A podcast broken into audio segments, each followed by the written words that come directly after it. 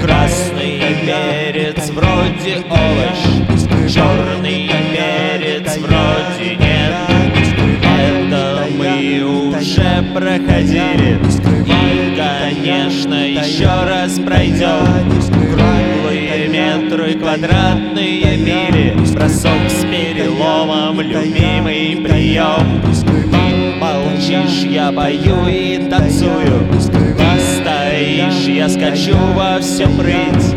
Нам не дали выбрать другую. Нам придется эту прожить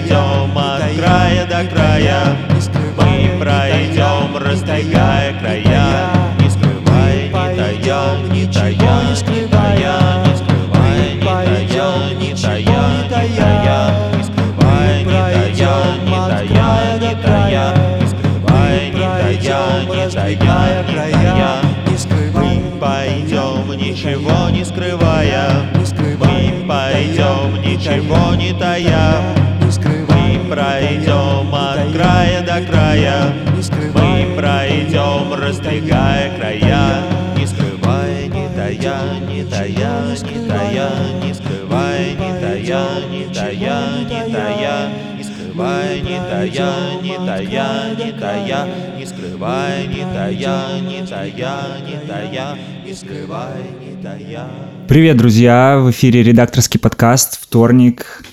А, У нас сегодня в гостях а, очень классные ребята, давние наши друзья а, Рома Свечников и Оля Полевикова. Привет, привет, привет. Привет, привет, привет. Я пережевываю. Да, а, у нас очень, э, то есть ребята сами путешественники, у нас так получилось, что у нас тоже мобильная студия, вот мы у ребят в гостях, сидим тут уютненько, разговариваем, и а, будем вспоминать, как ребята ездили, будем, э, ребята расскажут про, про свои планы, и очень много музыки принесли крутой, и про что можно рассказать, да, вот про сейчас СБПЧ сыграл у нас, и много историй за этим. Ну да, мы решили собрать треки, которые были для нас знаковыми в разные э, периоды кругосветки. И у нас будет такое чередование. То есть мой трек и потом Ромин трек. Э, мы начинали с песни СБПЧ «Края». А, Я помню, что этот альбом вышел в 2013 году и 2012. И мы с Ромой как раз познакомились в сентябре 2012 года. В декабре я должна была лететь к нему в Шанхай. Мы не были никогда знакомы лично. И я очень четко помню, что я собиралась под этот альбом и собиралась под этот трек. И мне очень нравилась строчка про то, что мы пройдем от края до края, раздвигая края. Я была крайне романтически настроена, летела в незнакомую страну к незнакомому парню, и мне казалось, что будет просто сейчас взрыв, пушка, гонка, а, бадабум. Вот. Ну вот как-то так для меня все начиналось. Да, ну, все получилось немножко не так, конечно же. Но бад- бадабум случился.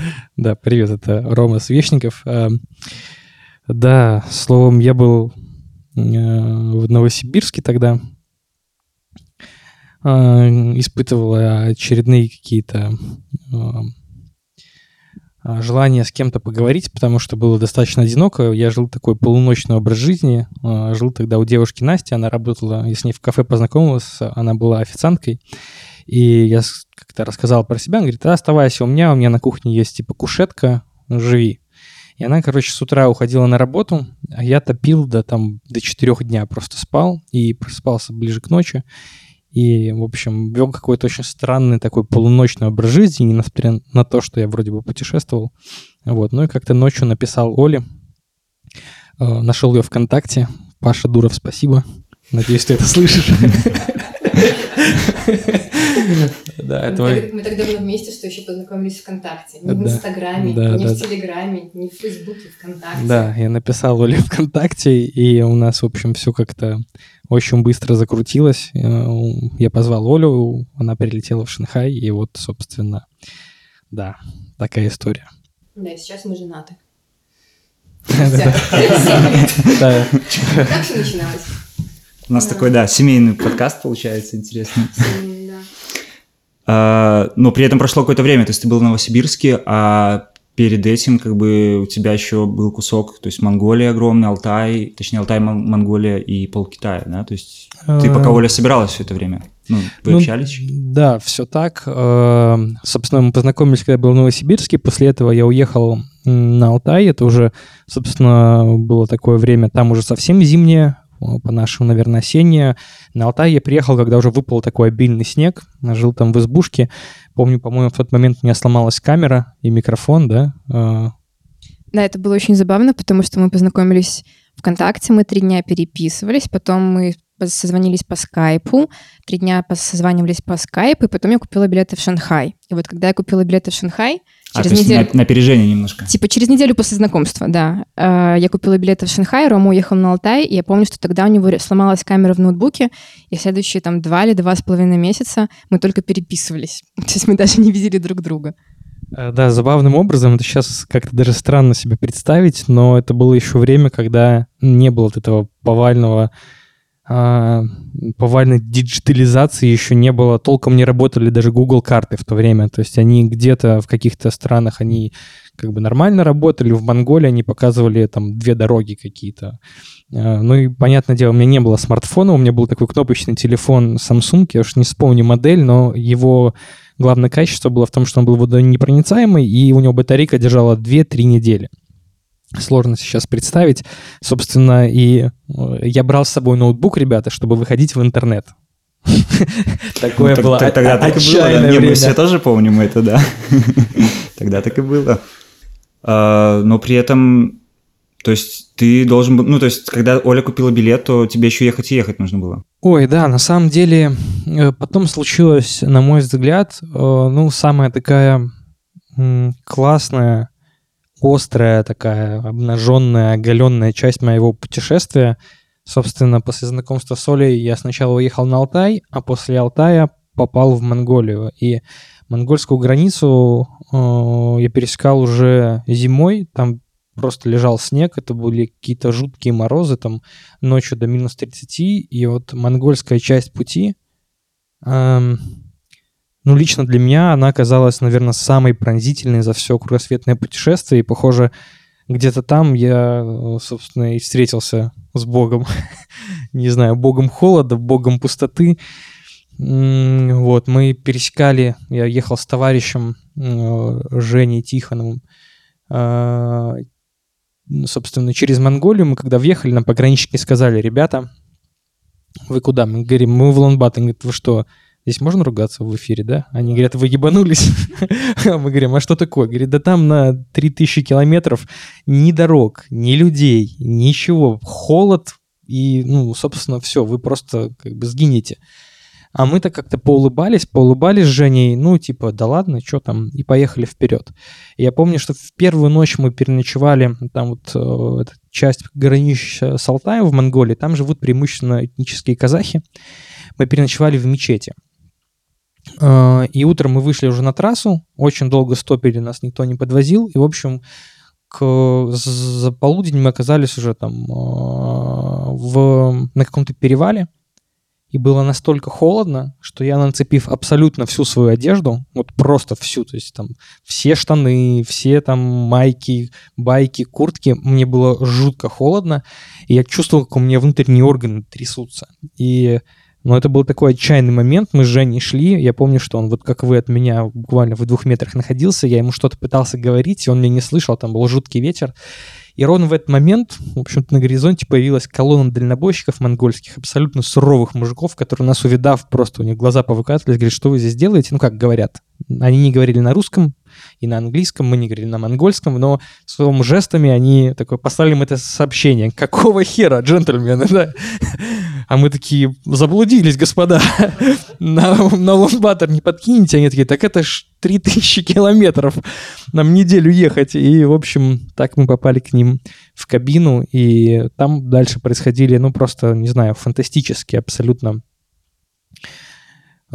фантастические события, они, в общем-то, были на самом деле очень простыми, но вот в этой пустоте у нас там пробивало бак посреди пустыни камешком, и мы там его латали, когда до ближайшей заправки 300 То есть километров. испытания не закончились на Они, бездорожье. это самые красивые моменты, наверное, одни из самых красивых моментов в моей жизни. Путешествия вот произошли там, просто фантастические. И, собственно, следующий трек. Это, не знаю, не рановато ли мы к нему приходим, но следующий трек, он, собственно, для меня символизирует это путешествие. Я сколько раз его в своей жизни прослушал, я не знаю. Но, собственно, весь монгольский текст в книжке я его считаю, наверное, лучшим текстом, который я когда-либо написал, и он лучший в книжке, на мой вкус.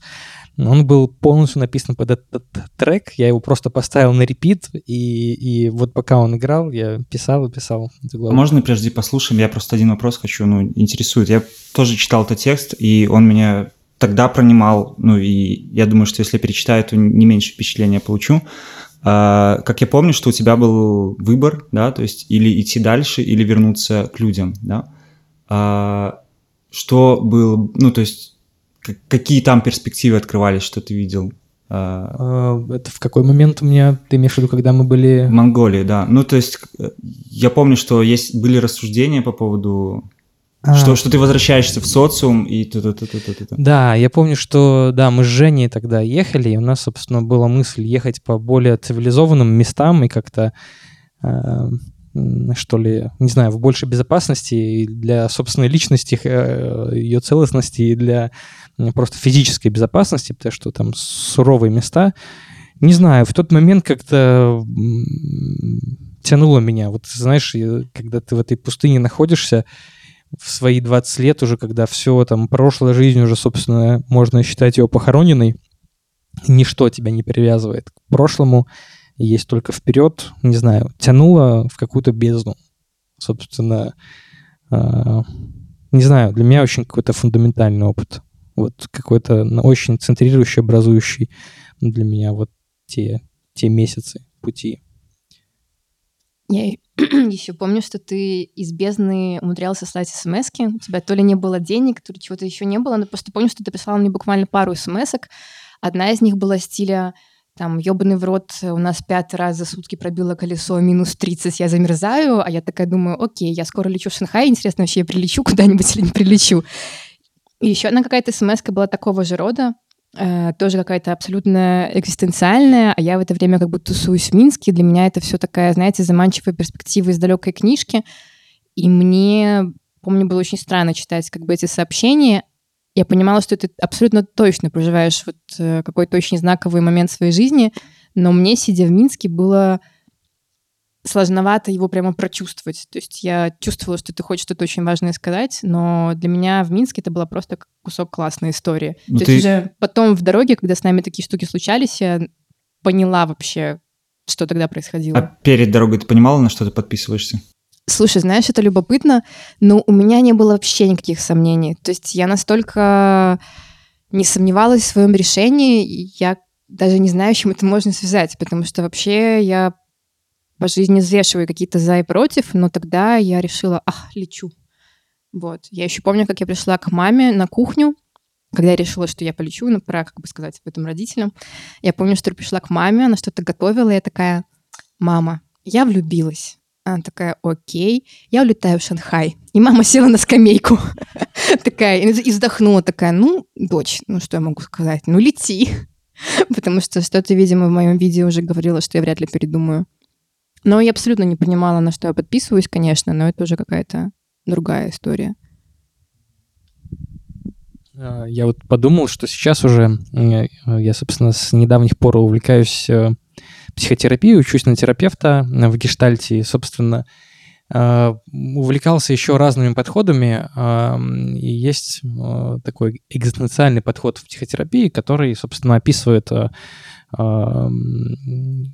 наш характер через контакт с экзистенциальны- экзистенциальными данностями, в которые входит смертность, одиночество, свобода, бессмысленность, ответственность, э, неподконтрольность на сегодня выделяют ее. И, собственно, когда я вот вспоминаю этот опыт, я понимаю, что это э, было время, когда, ну вот у нас это редко в жизни сегодня, вот в городе особенно нам приключается с этим сталкиваться, но там были все условия для того, чтобы как раз очень открыто под- поконтактировать именно с этими экзистенциальными данностями.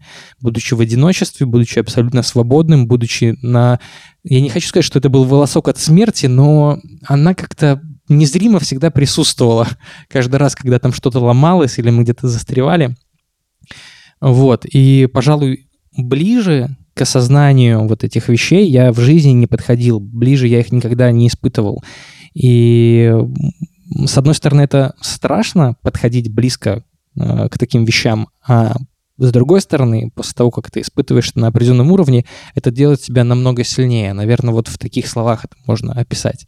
И что-то вдруг, вот мы пока разговаривали, вспомнил такую красивую картину, когда мы с Женей уже въезжаем в Ламбатор, это 5 часов утра, у нас замерзли машины прямо на въезде в город, мы их 4 часа вот в ночи с монголами пытались реанимировать, Ну, каким-то чудом они завелись, мы въезжаем где-то 4 или 5 утра в Лондбаттер, просто звериный холод, въезжаем на какую-то там овощебазу, куда мы везли что-то. Я помню, мы выходим, открываются двери машин, мы выходим с рюкзаками, прощаемся с монголами, и рядом стоит мусорка, а мы просто безумно голодные, и а- она полная замерзших яблок. Вот из нее просто они как... И мы берем, а эти яблоки твердые, как камень просто. Мы их набираем по карманам, потому что понимаем, что не скоро даже магазин откроется, да и денег у нас особо нету. И мы потом куда-то идем их размораживать и грызем. Вот такое отчаяние нас преследовало в те дни. Хорошо, тогда прочувствуем через музыку. А, African Voices, код Biro. Да, погнали.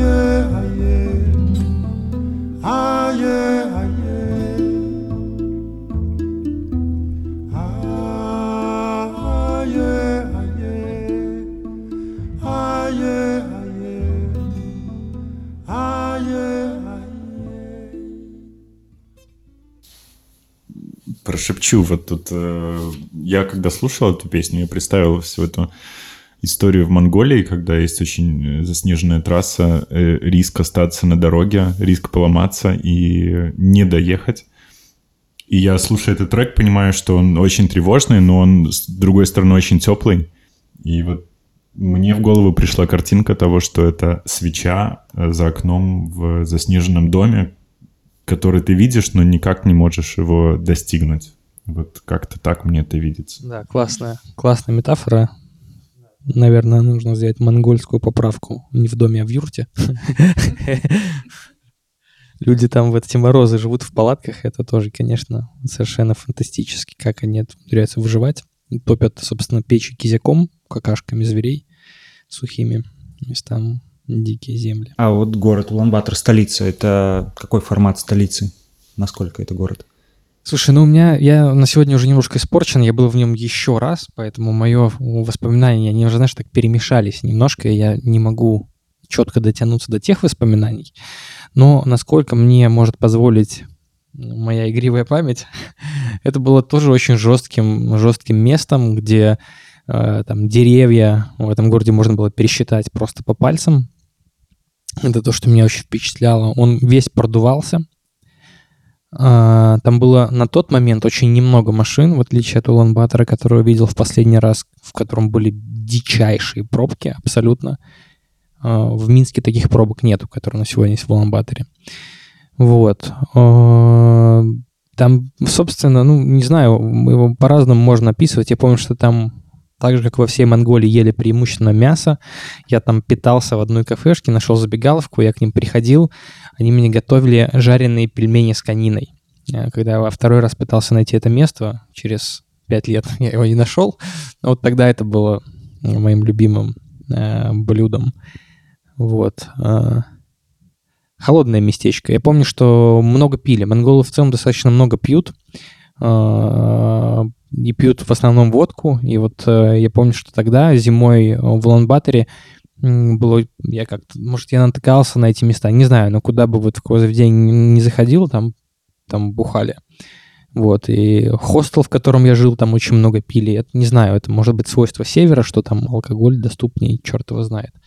Какие-то такие странные воспоминания. Помню, что монголы любят такие цветастые одежды, одеть на себя много меха, шапки вот эти наши, такие, знаете, и, а, как из лося или из кого их там делают. Из бобра, да. Мгм. А, Перейдем немножко к более теплым краям, к Китаю, да, вот а, кто первый приехал в Шанхай? Ну, я, я первый приехал в Шанхай. Там классная история есть, я думаю. Я не знаю, как... как... Есть несколько. Есть ряд, э, ряд историй. Наверное, я начну про свою часть, а Оля продолжит.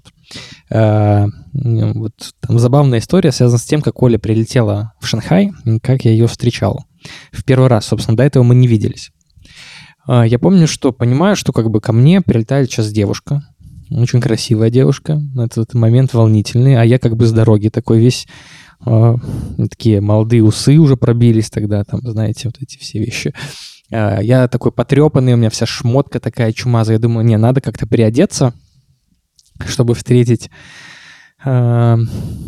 любимую. И, собственно, я решил, надо наведаться в H&M, коих в то время в Шанхае было много. А Вот они уже и до нас добрались. И я помню, что я, собственно, просто ограбил магазин H&M. Ну, то есть э, не- я не просто взял там что-то. У меня было пять туфель разных, четыре вида джинсов. Это там. за одну ходку?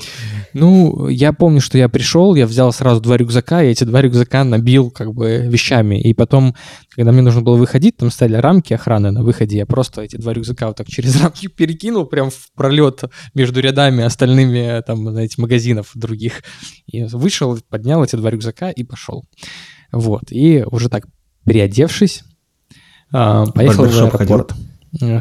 Э, а, Слушай, ну, по-моему, я М, Ты себе тогда в Новосибирске выбрал ирокез. У тебя была такая вот штука на пол головы. такой.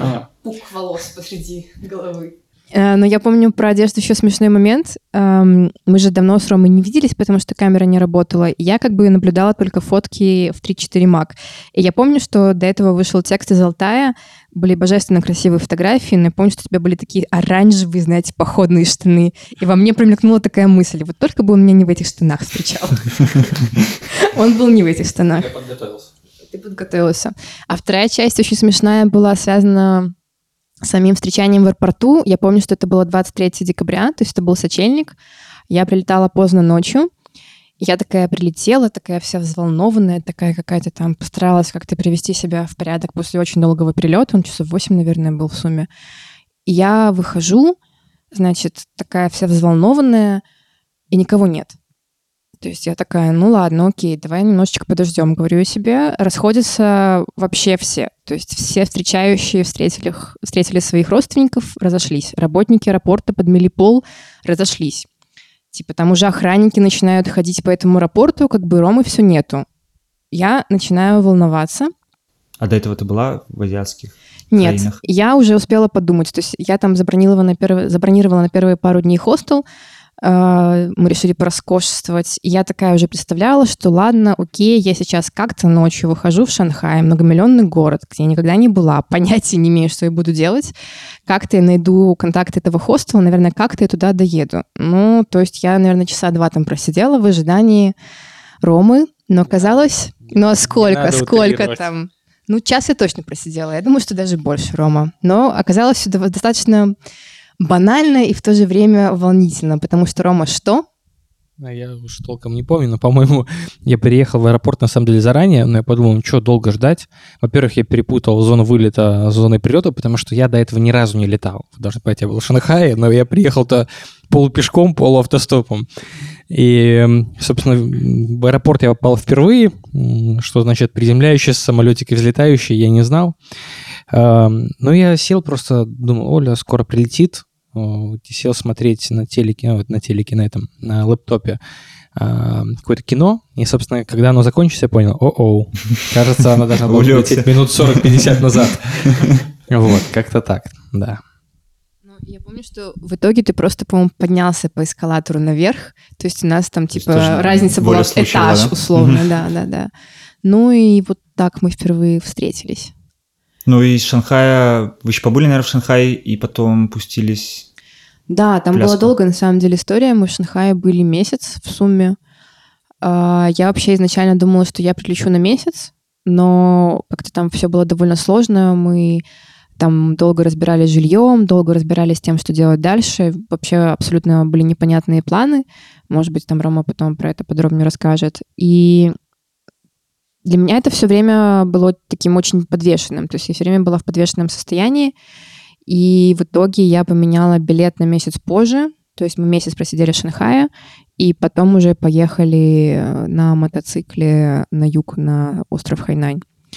Вот. Но вообще Шанхай для меня какой-то такой очень промозглый, очень ночной и очень зимний, потому что мы как-то оба впали в режим э, сов сразу, и мы днем реально спали, а по ночам катались именно по городу. И я помню, вот для меня именно все, вообще весь Шанхай для меня ночной. То есть разъезды по каким-то китайским гетто, потом какие-то супер небоскребы, мы едим э, баудзы такие, как э, пельмени на пару э, в 4 часа утра где-то ну, около реки на окраине гетто. И я поняла, что у меня есть такой именно запах зимнего Шанхая. Вот эти благовония, которые недавно наш друг принес, они для меня реально пахнут таким сырым, сырыми азиатскими специями. Вот для меня это такой Шанхай. Очень нервный, очень электризованный, потому что нам было очень-очень сложно друг с другом, но при этом вот очень-очень красивый. Да, что-то на меня тоже нахлынуло. А расскажите, как, каково было переводить виртуальное общение в реальное? Ну, то есть вы же, по сути, до этого не, не общались никогда вживую. Ну, это на самом деле классный вопрос. Не в глаз, а в бровь. А, прямо скажем, нам было очень тяжело вместе. Вот я помню наши первые дни. а, мы говорили абсолютно на разных языках. Оба были очень юными. Я предпочитаю говорить, что мы оба были заносчивыми, хотя Оля считает, что только я. Ладно, может быть, только я. Нам приходилось много ссориться, нам в целом было, наверное, тяжеловато вынести компанию друг другу, потому что, нужно понимать, мы были в обществе, где все говорили на другом языке, и, собственно, большую часть времени проводили друг с другом, а, будучи не, не очень близкими пока что людьми и, может быть, не до конца разделяющими ценности. Ну вот, не знаю, я помню, много мы ссорились, не- я там как-то обзывал Олю тепличной, она меня, она меня, ну как ты меня называла? Ну, в общем, тоже как-то да, вредничала. А, но, слушайте, не знаю. Как-то для меня вот э, в Китае начался достаточно длинный период такой странной турбулентности в наших отношениях. То есть нас, с одной стороны, очень тянуло друг к другу, и мы как-то видели друг в друге надежду. Я-то вообще в Оле видел много надежды, в том смысле, что после вот этих скитаний по Монголии, первой там нескольких, почти полугода путешествия, я был очень так, не знаю, мне жутко не хватало людей, э, жутко не хватало, э, наверное, близких отношений, какой-то интимности, что ли. И, так, дождь символично пошел за окном.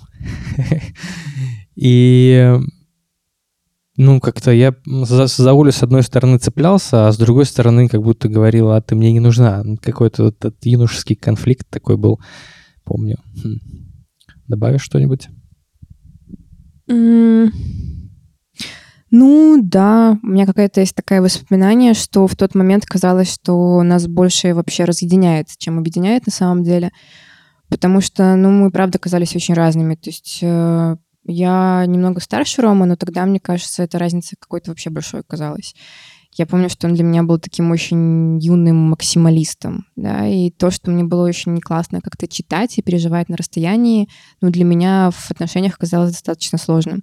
Ну и плюс я как сама тоже достаточно гонорливая барышня, и там не просто подчиняюсь чему-то, поэтому мы очень часто сталкивались характерами. Ну и надо сказать, что у меня действительно не было никакой походной практики, назовем это так. То есть я никогда в жизни, не знаю, ни где-то не выживала, в общем-то, даже никогда в жизни, на самом деле, не путешествовала автостопом. До кругосветки автостопом я один раз в своей жизни ав- автостопом в Витебск съездила, как бы и все на этом закончилось. И помимо того, что нам приходилось притираться характерами, а, мы, у нас было очень мало денег в тот момент, они были хоть какие-то, но типа все равно ограниченное количество. Мы жили как бы у друзей в пятером, по-моему, в трехкомнатной квартире. То есть были очень некомфортные условия, и реально вот эти ночные поездки по Шанхаю на мотоцикле были такой большой отдушиной. Ну и чтобы как-то передать, наверное, всю эту турбулентность, на самом деле я пробыла с Ромой тогда в Китае два месяца, потом я вернулась в Минск там закрывать какие-то дела, но когда я улетала из Шанхая, у нас не было договоренности, что мы встретимся вместе. То есть как бы я Это был побыла... Пробник такой был. Ну, типа, да, я улетела, и когда я уже была в Минске, мы как-то там снова списались и решили, что я прилечу обратно, да, но все это время это было так реально как, я не Ты знаю... не планировала кругосветку тогда, в Ну, тот момент? Нет, в тот момент, когда я первый раз прилетела в Китай, я как бы просто прилетела, ха-ха, привет. Вот, и потом уже как-то, когда Рома был в Лаосе, а я была в Минске спустя какое-то время, мы решили, что дальше, дальше мы поедем вместе. Ну, короче, это все было с такой, знаете, как, не знаю, хорошее или как плохое голливудское Да, кино. наверное, лодка подкупила. Да? Или, или вы вместе справлялись? не. Нет, нет, нет. Э, Рома справлялся один. Я помню тоже какую-то э, судьбоносную смс которую ты мне прислал в каких-то там 4 часа утра про то, что у нас пиздили лодку, идет дождь, я посреди джунглей. Я такая читаю это у бабушки в Новополоцке, такая, окей. Я у бабушки кушаю вареники, так приблизительно было.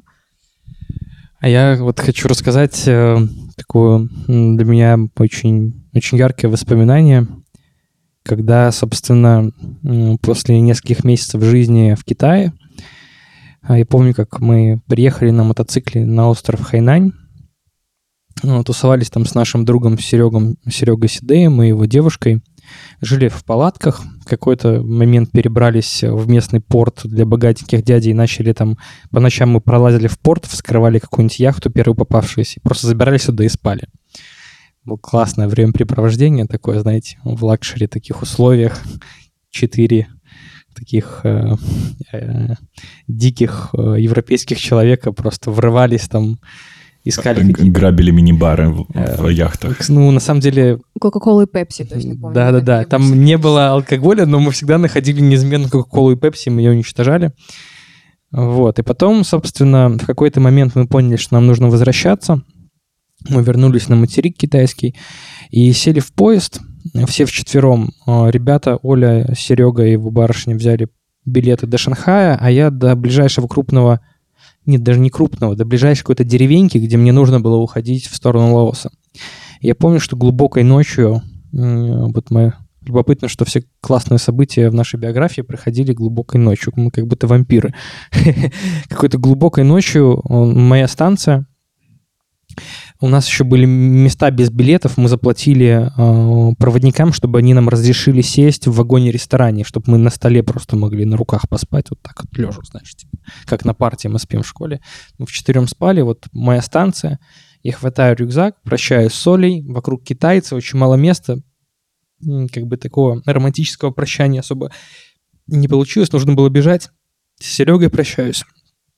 Э, Выхожу на перрон, который просто посреди нигде. То есть вот перрон, насыпь, какая-то площадка и ни одного огонька вокруг. И поезд трогается, Оля уезжает, Серега уезжает, Такая очень хорошая точка.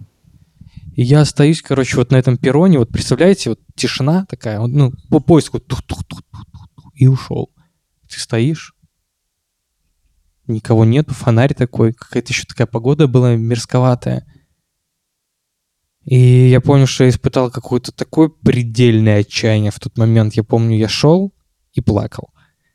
И ну, я по карте посмотрел, там развилка какая-то, трасса, мне утром нужно на ней, видимо, стопить. Я вот к ней шел, плакал, кричал, что-то жевал сопли, где-то там в каких-то кустах нашел место, бросил палатку, лег спать как-то.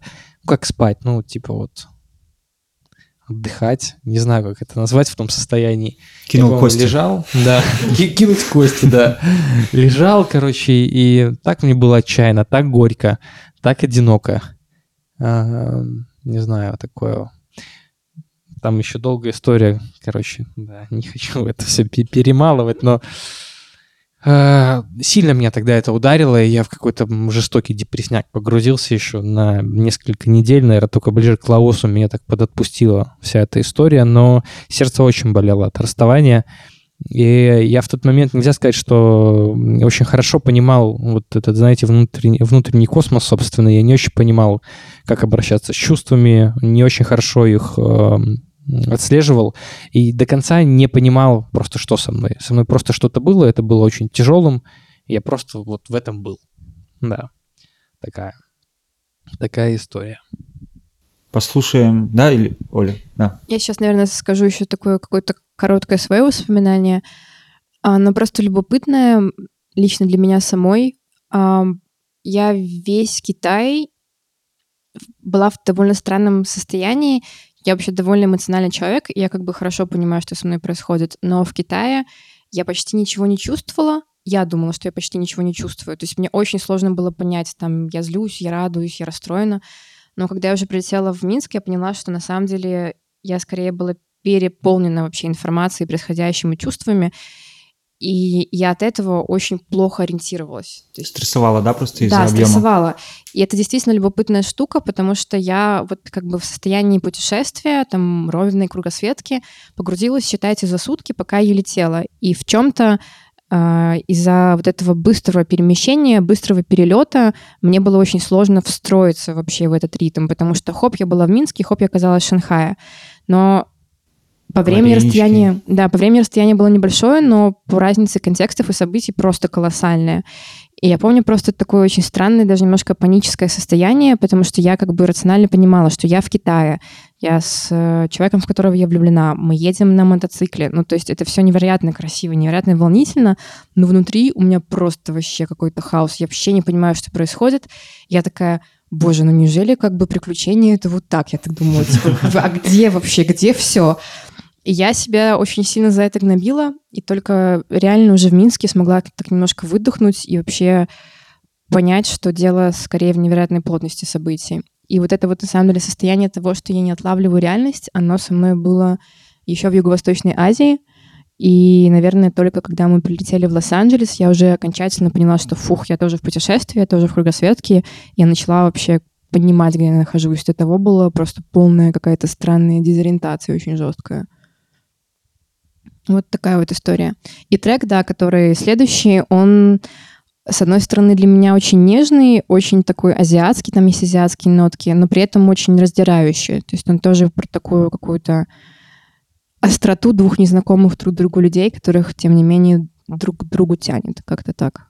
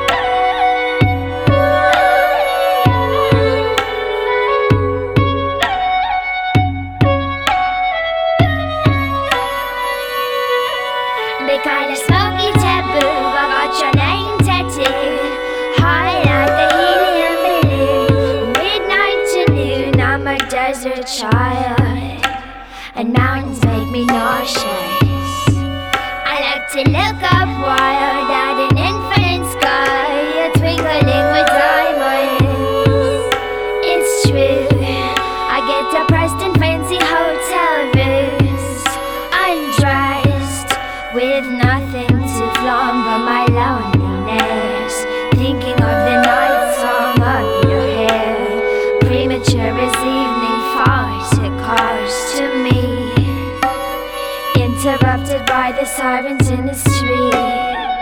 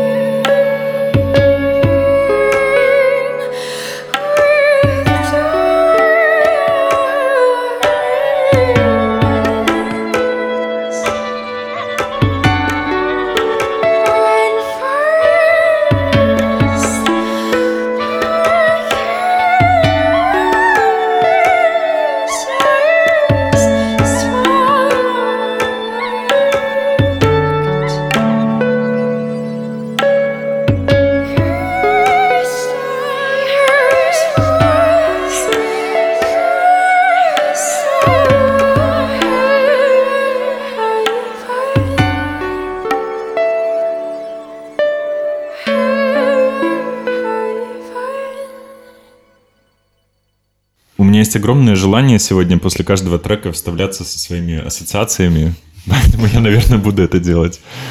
И я вообще хочу, чтобы это было оформлено в виде гифок, потому что в своей голове я это вижу. Вот если то, что мы слушали перед этим, это была свеча в окне дома, которого ты не можешь достичь, то эта песня я просто вижу вот эту пару на хайвее э, в Шанхае на мотоцикле, которая вот э, двигается по этой дороге, которая никогда не закончится. Знаешь, как гифка вот так зациклена, и она, ну, в огнях.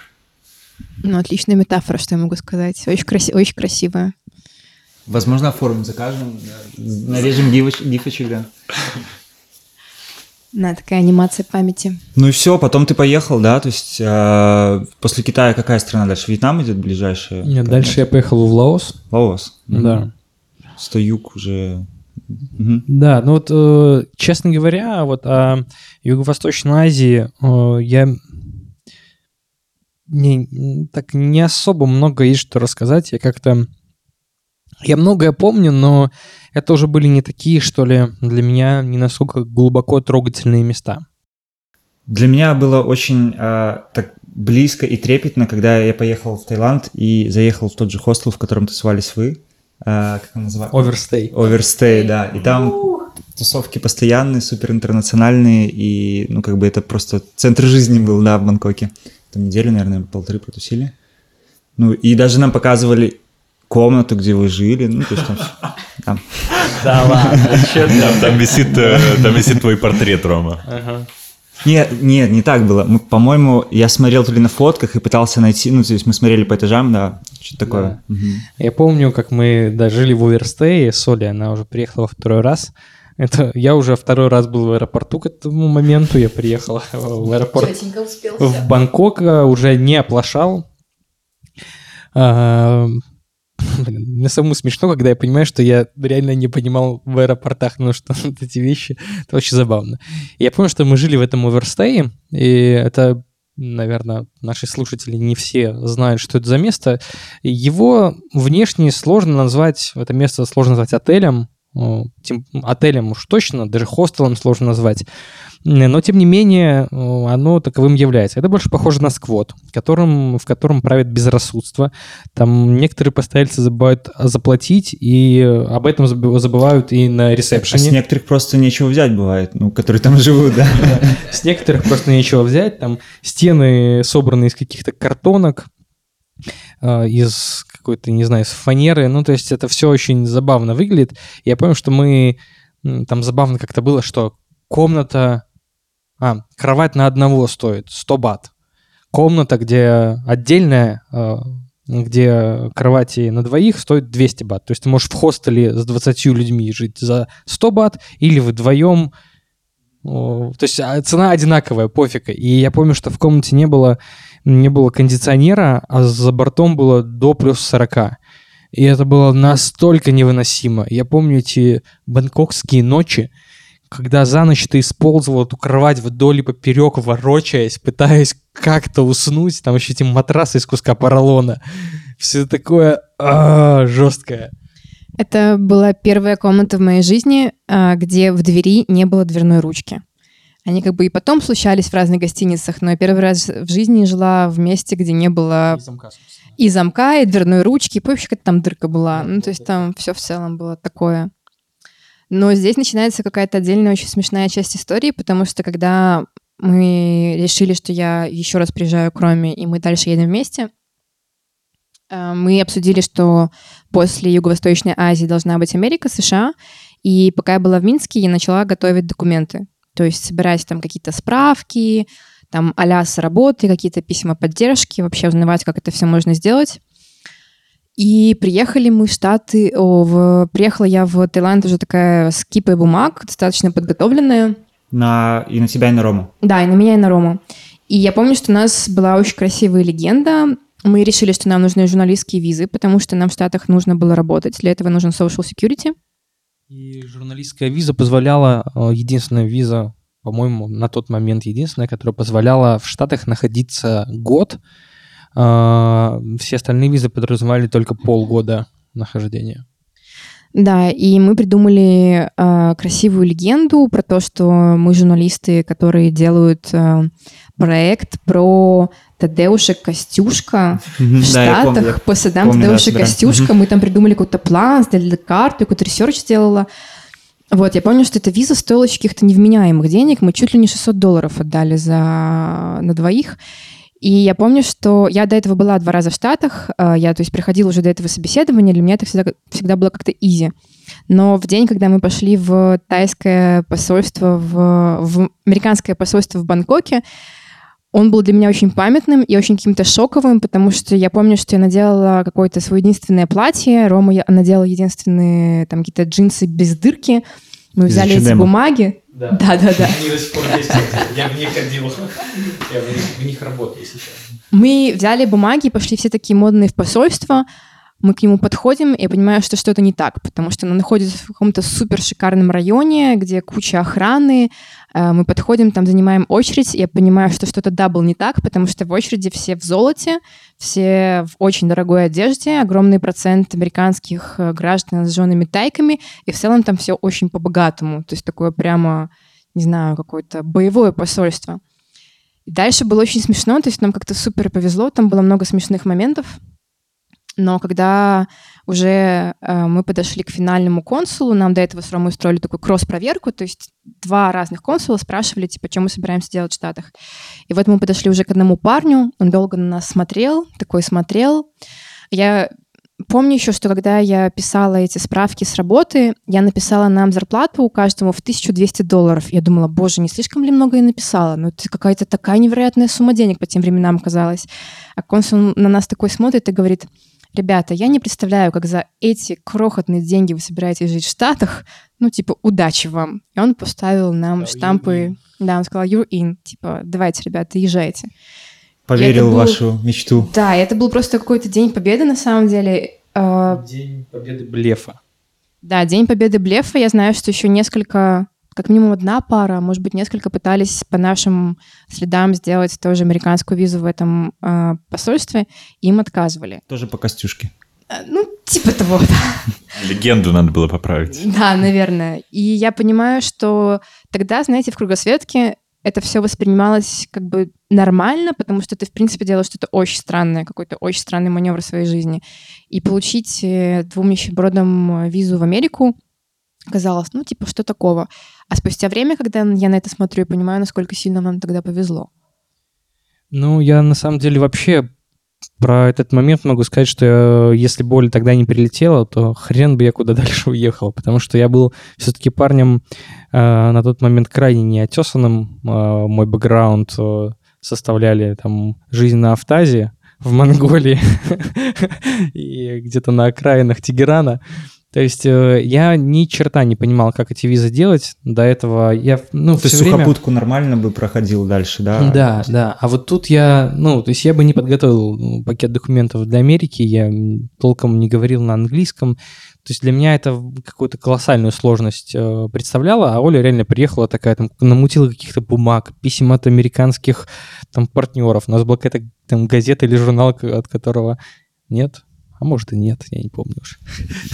Ну вот, кстати, Оля затронула интересную тему, которую я чуть больше хотел бы развернуть, что когда ты находишься в таких близких к экзистенциальным данностям э, ситуациях, то, ну, как-то у тебя нету сомнений по того, что ты можешь что-то не сделать. То есть ты, ты открываешь э, намного легче двери, которые тебе в э, повседневной жизни кажутся супер запертыми.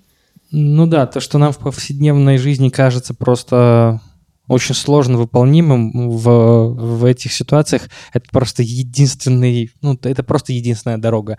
Поэтому нету поля для маневра. Ты просто идешь даже в очень сложные ситуации, просто в банк с головой, просто... При этом ты можешь обезоружить обаянием вот этого э, супербогатого человека в цепях, как бы и он найдет в себе какое-то душевное усилие, и, ну и э, пойдет навстречу. Слушай, вот это очень классные слова, они очень вторят э, интересному событию, которое недавно произошло. Мы, если ты знаешь, с Борисом Николаевичем ездили в Монгол-Ралли на машине, потом эту машину продали после путешествия. Мы продали эту машину парням из Москвы, которые вот буквально два дня назад вот на этом матрасе за вашими спинами втроем спали, один со сломанной ногой.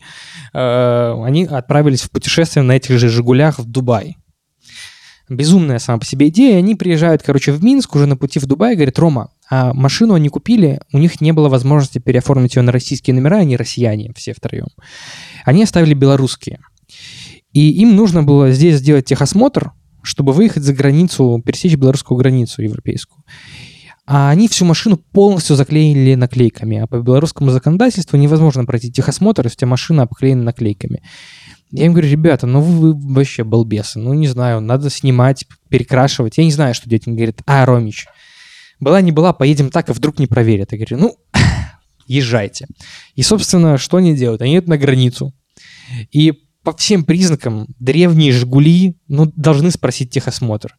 Но этот паренек, Федя, выскакивает из машины на костылях, начинает бегать, говорит, да мы едем в Дубай.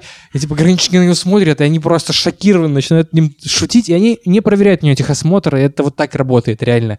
То есть, э, когда ты мо- молод э, и дер- дерзко просто есть с цель, головой. да, есть мечта. Знаешь, надо, надо разрушать э, вот эту привычную систему работы, схему коммуникации пограничной. Да, когда шаблоны разрываешь, то все.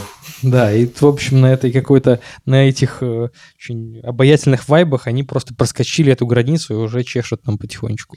У меня есть еще очень поцеловала микрофон. Очень смешное воспоминание про разрыв шаблонов. А, Помнишь, когда мы прилетели из Малайзии в Лос-Анджелес, а, мы что-то как-то не до конца прочекали, что нам нужно будет сделать на границе, и в какой-то момент нас почти пустили сказали, ребята, а где вы будете как бы жить? Мы такие, ну, типа, что-то мы не знаем. Мы такие, вам нужно заполнить графу в анкете. Типа, где вы будете жить? Мы такие, ну, не знаю. Ну, типа, идите подумайте. Нам дали пять минут. Мы такие идем, и там что-то спрашиваем тоже какого-то а не охранника, но какого-то тоже э, там офицера. Типа, что нам вообще написать? Он такой, ну, напишите какой-нибудь отель. И мы написали Хилтон. У нас, типа, денег было, я не знаю, баксов 100, наверное. Я хорошо помню, сколько у нас было денег. Мы прилетели в Лос-Анджелес, у нас было 80, 80 долларов на двоих в кармане. Собственно, это были все наши деньги, э, на которые мы пытались построить светлое будущее в этой стране. Американскую мечту Да, исполнить. да, собственно, там, по-моему, трансфер э, от аэропорта до места, в городе нужно было, стоил баксов 50, что-то Или 40, такое. что-то 40 или такое. 50, да. А, вот, собственно, можем поставить следующий трек. Он э, э, для меня символизирует э, наше вот это как раз уже путешествие. Мы в Таиланде получили визы и ехали в Малайзию. У нас был самолет из Куала-Лумпура в Лос-Анджелес. И вот по дороге ночной, как водится в Малайзии, я помню, что Дадыр слушал трек War Cry.